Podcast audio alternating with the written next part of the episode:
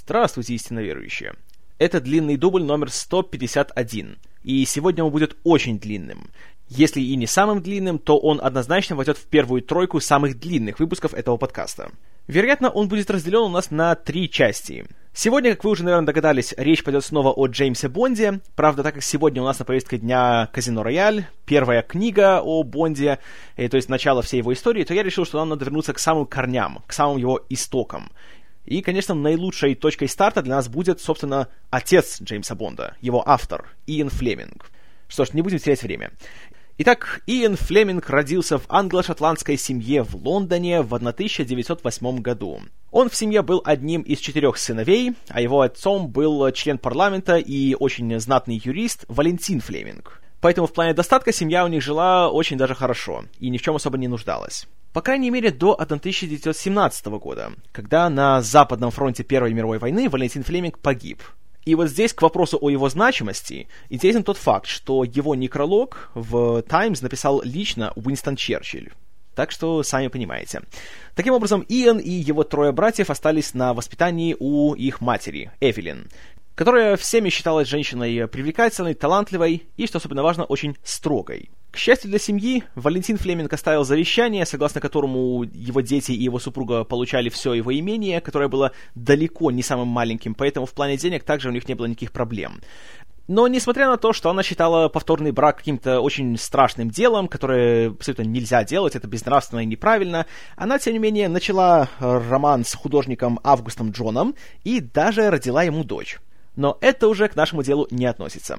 Что касается самого Иена Флеминга, то он вместе с братьями в 21 году поступил в знаменитый колледж для мальчиков Итон, где его учили уму-разуму. Учили очень даже хорошо, успеваемость у него была самая хорошая, и как в плане учебы, так и в плане спортивных достижений. Во многих видах спорта Иэн Флеминг даже ставил рекорды для школы, поэтому этот период для него прошел очень продуктивно и очень приятно. А по завершении учебы в Итоне, по настоянию своей матери, которую, что интересно, дети называли М, Угу, привет доктору Фрейду. А, Флеминг отправился в офицерскую академию в городе Сандхерст в 27 году. Хотя особого удовольствия от пребывания там он не получал. Ну и кроме того, он там долго не пробыл, меньше года, потому что был один такой забавный инцидент. А, в академии проводился такой большой э, бал для учащихся, и всем юношам, учащимся там, было разрешено пригласить своих пассий. Флеминг, конечно, пригласил свою девушку из Лондона, но та не приехала, сказав, что она сильно занята. Он ей поставил условие, что или она приезжает, или он поедет в Лондон и там найдет себе проститутку. Она не приехала. А он сдержал свое слово, отправился в Лондон, нашел себе э, путану на ночь, которая вознаградила его гонореей. Об этом, конечно же, вскоре узнала его мать, и, что еще страшнее, узнала руководство Академии, и из-за этого его оттуда исключили. Чтобы как-то наставить сына на путь истинный, Эвелин Флеминг отправила Иена в Австрию, в город Китсбюль, где находилась Академия для детей с, скажем так, проблемами в поведении. И именно там, в Австрии, Иэн Флеминг начал потихоньку развивать свои литературные способности под влиянием своих педагогов. А также он там получал немалое удовольствие, потому что, во-первых, это Австрия, сами понимаете, там эти горы, лыжи, все дела. И, что также немаловажно, э, девушки тоже обращали на него внимание, как и он на девушек, поэтому ему там в целом было очень даже не скучно. Когда Иену Флемингу было 23, он уже жил снова в Лондоне, и он нашел себе работу в качестве журналиста в Международном новостном агентстве. И в течение следующих четырех лет он путешествовал по всему миру и, среди прочего, работал журналистом в Лондоне, Берлине и Москве. И на протяжении всех этих четырех лет Флеминг отличался тем, что всегда умел заинтересовать своего слушателя или читателя. Особенно, когда он брался за всякие политические сюжеты и, среди прочего, за всякие шпионские скандалы. В Москве как раз один из таких произошел. И он провел в агентстве всего четыре года не потому, что ему там не нравилось, или потому, что он там кому-то не нравился. Он ушел потому, что просто ему там мало платили. Флеминг снова вернулся в Лондон, поселился в собственной квартире, которая стала его такой холостяцкой берлогой, и просто прожигал жизнь, работая то тут, то там, чтобы денег хватало, чтобы очередной раз гульнуть, а затем искал себе новый кратковременный доход. Казалось, что жизнь его ни к чему не ведет, и он, по сути, человек бестолковый.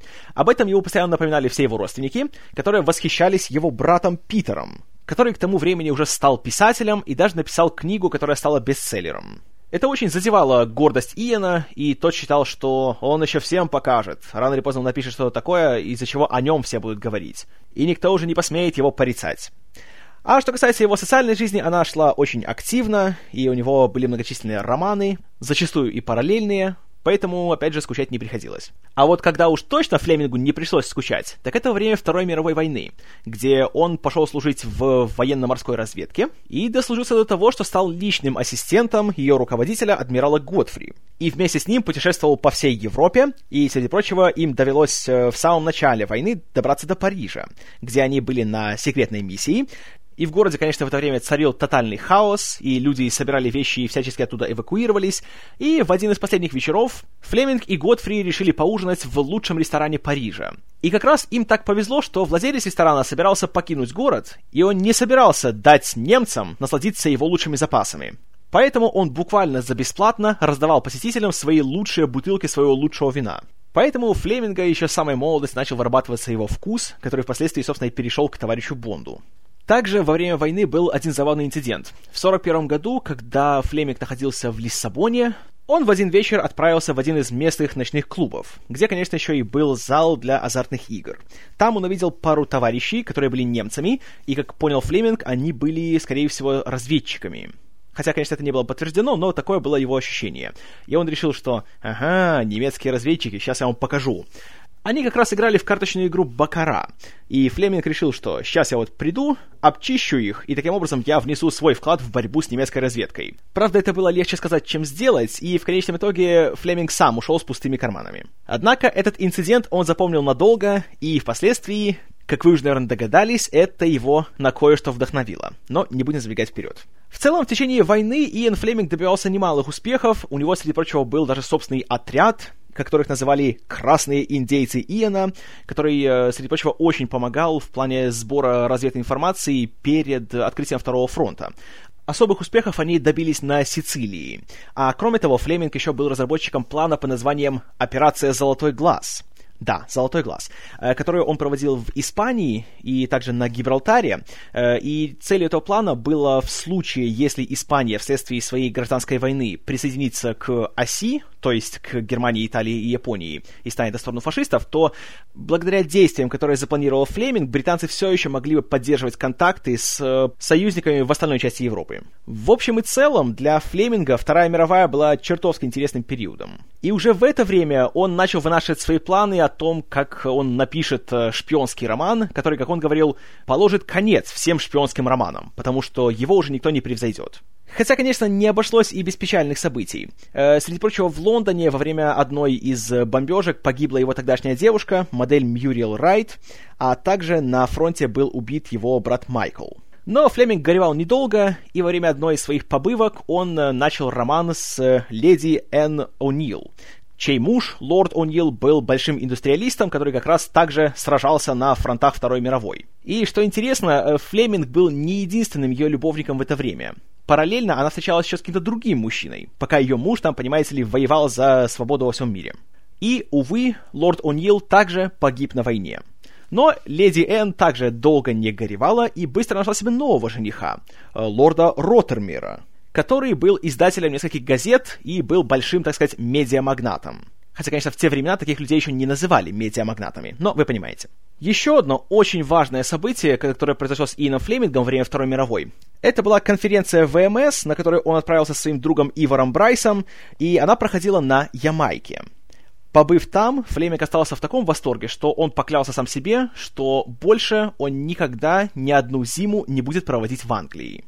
Итак, 45-й год, Вторая мировая война закончена, Флеминг возвращается в Англию, находит себе новую работу в газете Sunday Times, и там же он сразу же основывает их международную службу. Условия работы у него просто прекрасные. Во-первых, он получает немало денег, а во-вторых, по контракту ему полагается, внимание, каждый год три месяца оплачиваемого отпуска.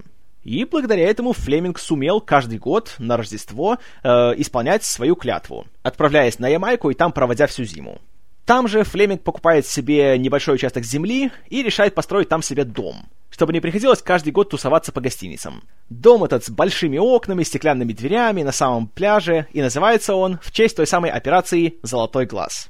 Разумеется, находясь на Ямайке, Флеминг не мог не воспользоваться всеми тамошними прелестями, в частности, э, местными жительницами. И там же произошло еще одно очень важное, можно сказать, судьбоносное знакомство. А, он ухаживал за одной из девушек, которая там жила, и у нее была подруга, которую звали Мэриан Ляйтер. Да, Ляйтер. И она, увидев, как Флеминг с ней обходится, и на наслышавшись о том, как он любит, знаете, за двумя, порой за тремя сразу девушками ухаживать одновременно, она однажды подошла к Флемингу и сказала, «Э, «Мистер Флеминг, на вашем месте мне было бы стыдно за то, как вы себя ведете. Вы мерзкий проходимец». В ответ на что Флеминг сказал, да, мисс Лайтер, вы правы. Давайте пройдем к бару и поговорим подробнее об этом. О том, что было после этого, Лайтер предпочитала больше не говорить. Она говорила буквально. После этого мы с ним выпили по бокалу и больше к этому не возвращались. А вот к чему Флеминг возвращался, так это к своему вечному роману с леди Энн Роттермер, которая неоднократно приезжала на праздники к Флемингу и проводила с ним очень большое количество времени, и все было бы хорошо, но рано или поздно Роттермер забеременела от Флеминга.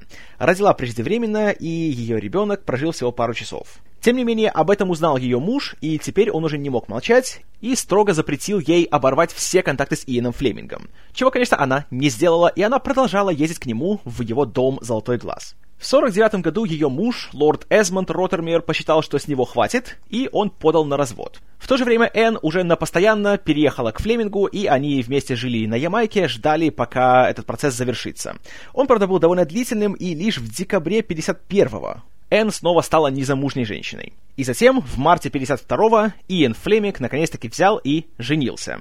Правда, теперь у него встала новая проблема — у него была новая супруга, которая привыкла жить э, в роскоши, и ее мужья всегда могли это себе позволить, а он же был простым журналистом. Конечно, ему хватало денег на удовлетворение своих потребностей, но его вкусы, скажем так, были гораздо скромнее, чем у нее. Поэтому Флемингу нужно было найти новый способ, как бы себе заработать денег. И тут он вспомнил о своем давнем плане написать таки свой шпионский роман. И тогда же, весной 52 года, Иэн Флеминг, находясь у себя на Ямайке, начал писать роман под названием «Казино Рояль», который рассказывал о шпионе по имени Джеймс Бонд, который вынужден играть в опасную игру Бакара против шпионского разведчика, и на кону куча денег, выиграв которые, Бонд может нанести серьезнейший удар по шпионской организации СМЕРШ — и, конечно, книгу Флеминг писал, исходя из собственного опыта. Конечно, тут ему пригодился тот самый инцидент в Лиссабоне, а также различные, скажем так, тайные операции, в которых он так или иначе принимал участие в течение войны. А, например, в 1941 году он и его начальник адмирал Готфри отправились в США, где он встретился с Уильямом Стивенсоном начальником Британского совета безопасности. И Флеминг и люди Стивенсона незаконно проникли в японское консульство в Нью-Йорке, чтобы из тамошнего сейфа добыть крайне важную развединформацию. Эту сцену Флеминг затем э, немножко переиначил и включил в казино Рояль, и в ней происходит первое убийство, которое совершает Бонд. Правда, при написании «Казино Рояль» Флеминг решил не брать за основу Вторую мировую войну, потому что это уже было в прошлом, а решил жить сегодняшним днем. И всех героев и все события он поместил в рамки Холодной войны. Благо, что в начале 50-х на Западе так называемая «красная угроза» становилась все более актуальной и все более явной, и тема шпионажа и выдачи государственных тайн была у всех на устах. Кстати, еще один забавный факт. Откуда появилось имя Джеймс Бонд? Флеминг, когда думал насчет имени для своего героя, он хотел подобрать такое сочетание имени и фамилии, которые будут достаточно серыми, неприметными и не будут запоминаться, как и полагается хорошему шпиону. И как раз у него в «Золотом глазу» лежала книга по орнитологии, которую написал человек по имени Джеймс Бонд. И Флемингу показалось, что это имя настолько какое-то заурядное и ничем не выделяющееся, что оно идеально подойдет для его разведчика.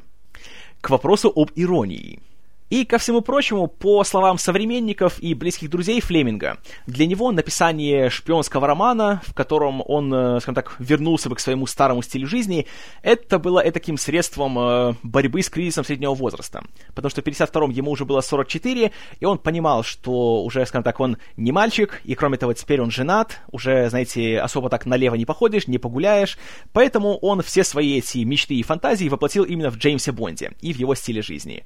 И Бонд пил то, что пил Флеминг, он, э, скажем так, одевался в то, во что любил одеваться Флеминг, и он говорил и делал вещи, которые сам Флеминг хотел бы говорить и делать. Итак, в 1952 году Флеминг пишет «Казино Рояль» и берет свою рукопись и отвозит ее в Лондон к издателю. Даже не дожидаясь еще ответа, он решает, что написание романов — это будет его будущая профессия, и заказывает себе позолоченную пишущую машинку. Затем, в апреле 53-го в Англии публикуется роман «Казино Рояль», и весь его тираж мгновенно сметают с полок. В мае 54-го книга публикуется в США, но, увы, продается очень вяло. Тем не менее, успехов в Англии достаточно для Флеминга, чтобы содержать свою семью и продолжать писать о похождениях Джеймса Бонда, агента 007. Флеминг бросает свою журналистскую работу и полностью посвящает себя написанию книг. И в этом плане его карьера идет очень даже гладко. Чего, конечно, не скажешь о его семейной жизни. 12 августа 1956 года в семействе Флемингов пополнение. Рождается сын Иена и Энн, Каспер Флеминг. Однако Иэн не чувствует радости отцовства, и как раз наоборот, семейная жизнь его все больше угнетает и удручает. И он, и Энн начинают заводить романы вне брака, потому что вместе они чувствуют, что они становятся слишком уж несовместимыми, потому что Флеминг является человеком более уединенным, более приватным, он не любит большие компании, и для него идеальное времяпрепровождение — это сесть на веранде и взять бокал коньяка и подумать за жизнь. Энн же настаивала на постоянных званых вечерах, на больших компаниях, на шуме, на веселье, то есть она жила полной жизнью. Поэтому с каждым годом наши супруги чувствовали себя все более и более отдаленными друг от друга. По настоянию Энн они переехали в Лондон, купили там себе новый дом в самом центре, чтобы она могла постоянно быть в курсе самых всех э, новых событий и постоянно принимать у себя главных музыкантов, поэтов, актеров и тому подобное. А для Иэна его дом на Ямайке стал для него убежищем от всего этого шума. И туда он приезжал каждый год, чтобы опять-таки писать похождения своего альтер-эго. И, конечно же, на Ямайке он никогда не был один. И там всегда было кому составить ему компанию. В 1956 году карьера Флеминга-писателя выходит на новые обороты. Права на издательство книг продаются во все страны Европы и публикуются гигантскими тиражами, которые долго в магазинах не задерживаются. В конце 50-х предпринимается новая попытка завоевать американский рынок, где романы о Бонде начинают издаваться в дешевых изданиях в мягкой обложке. В этот раз их ждет чуть больший успех, не в последнюю очередь благодаря тому, что на Бонда обращает внимание Хью Хефнер, главный редактор и издатель журнала Playboy. И благодаря тому, что в его журнале постоянно публикуются положительные рецензии на книги о Бонде, их тиражи и продажи постепенно начинают расти. Ну а переломным годом для Джеймса Бонда в США становится 60-й. И здесь, как я уже говорил, важнейшую роль играет хорошая знакомая Флеминга Мэриан Ляйтер которая также была знакома с тогда еще сенатором Джоном Кеннеди, который однажды сильно простудился и не мог ничего делать, просто лежал себе дома. Он позвонил Ляйтер и спросил, посоветует ли она ему что-либо почитать. Она спросила, любит ли Кеннеди романы о шпионах. Тот сказал, конечно же, люблю. И Ляйтер посоветовала будущему президенту почитать роман Иэна Флеминга «Из России с любовью». Тот так и сделал, и он влюбился в эту книгу. Вскоре после прочтения Кеннеди пригласил к себе домой Иэна Флеминга, где они с ним порассуждали о том о сём, и, среди прочего, Флеминг ему полу в шутку, полу всерьез предложил свой план по идеологической борьбе против коммунистической Кубы.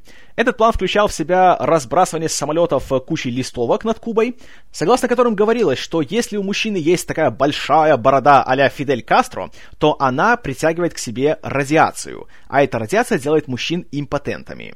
В общем, Флеминг Кеннеди очень понравился. Настолько, что в конце 60-го года, когда Кеннеди уже был избран президентом, журнал Life взял у него интервью и попросил, чтобы президент э, предоставил свой список 10 книг, которые ему больше всего понравились за последний год. И в этом списке, рядом с такими именами, как Черчилль и Стендаль, находилась фамилия Флеминг и название «Из России с любовью». И вот именно это стало тем толчком, в котором так нуждалась карьера Иена Флеминга. И, конечно, когда президент сказал, что это хорошо, то, следовательно, весь американский народ повалил в книжные магазины и давай скупать романы о Джеймсе Бонде. Такой успех, конечно же, не мог остаться незамеченным в Голливуде, и к чему это привело, я думаю, вы прекрасно помните, поэтому не будем на этом снова останавливаться. Но успех пришел в очень нехорошее время для Иена Флеминга. В апреле 61-го у писателя случился страшный сердечный приступ, после которого врачи сказали ему, что пора завязывать с его разгульным образом жизни, хватит пить, хватит курить и ходить налево. Надо беречь здоровье. Однако сам Флеминг посчитал, что если ему нельзя будет пить, курить и ходить налево, то что это за жизнь такая? Поэтому он плюнул на указания врачей, что сделало жизнь трудной для всех. Особенно для Энн, которой приходилось ухаживать за ним последние его годы. И проблема была в том, что кроме ухудшения здоровья в плане сердца, у него еще начались проблемы с его памятью. И, скажем так, охват его внимания начинал все время сужаться. И бывали случаи, что если ты с ним говоришь больше минут так трех-четырех, то к концу разговора он уже не вспомнит, с чего вы начали. Так что было не сладко всем. И в конце концов, 12 августа 1964 года от еще одного сердечного приступа Иэн Флеминг умер. И по злой иронии, та слава и то богатство, о которых он мечтал всю свою жизнь, пришли к нему в самые последние дни его жизни. И самый большой успех его творения ждал уже после его смерти. И после смерти писателя продюсеры киноверсии Джеймса Бонда Альберт Брокколи и Гарри Зальцман ввели негласный закон всей Бондианы о том, что в титрах к фильму обязательно должен указываться его автор, Иэн Флеминг. Поэтому поначалу, когда фильмы были еще формально экранизациями романов, то писалось, э, например, э, Роджер Мур в фильме по роману Иэна Флеминга «Шпион, который любил меня». Когда же экранизации закончились, то имя Иэна Флеминга начало писаться перед именем Джеймс Бонд. Поэтому теперь стали писать так. Например, Пирс Броснан в роли героя Иэна Флеминга, Джеймса Бонда, агента 007. И, что интересно, э, после смерти Альберта Брокколи в 96-м, Точно такое же правило было введено и по отношению к нему. Поэтому теперь, если вы посмотрите, в любом фильме о Джеймсе Бонде э, в титрах обязательно есть два имени. Альберт Брокколи и Иэн Флеминг. Имя Флеминга идет перед именем Джеймс Бонд, а имя Брокколи указано в названии компании. Поэтому теперь всегда первый титр э, фильма — это «Компания Альберта Брокколи». Eon Productions представляет. И таким образом каждый фильм отдает дань уважения двум, э, так сказать, отцам Джеймса Бонда. Итак, творение Иэна Флеминга пошло в народ, Джеймс Бонд стал киногероем, Альберт Брокколи и Гарри Зальцман приобрели права на все доступные романы и рассказы о Джеймсе Бонде, на все, кроме одного — Казино Рояль. А вот о том, что было с правами на Казино Рояль и его многочисленными экранизациями, я расскажу в длинном дубле 151, части 2.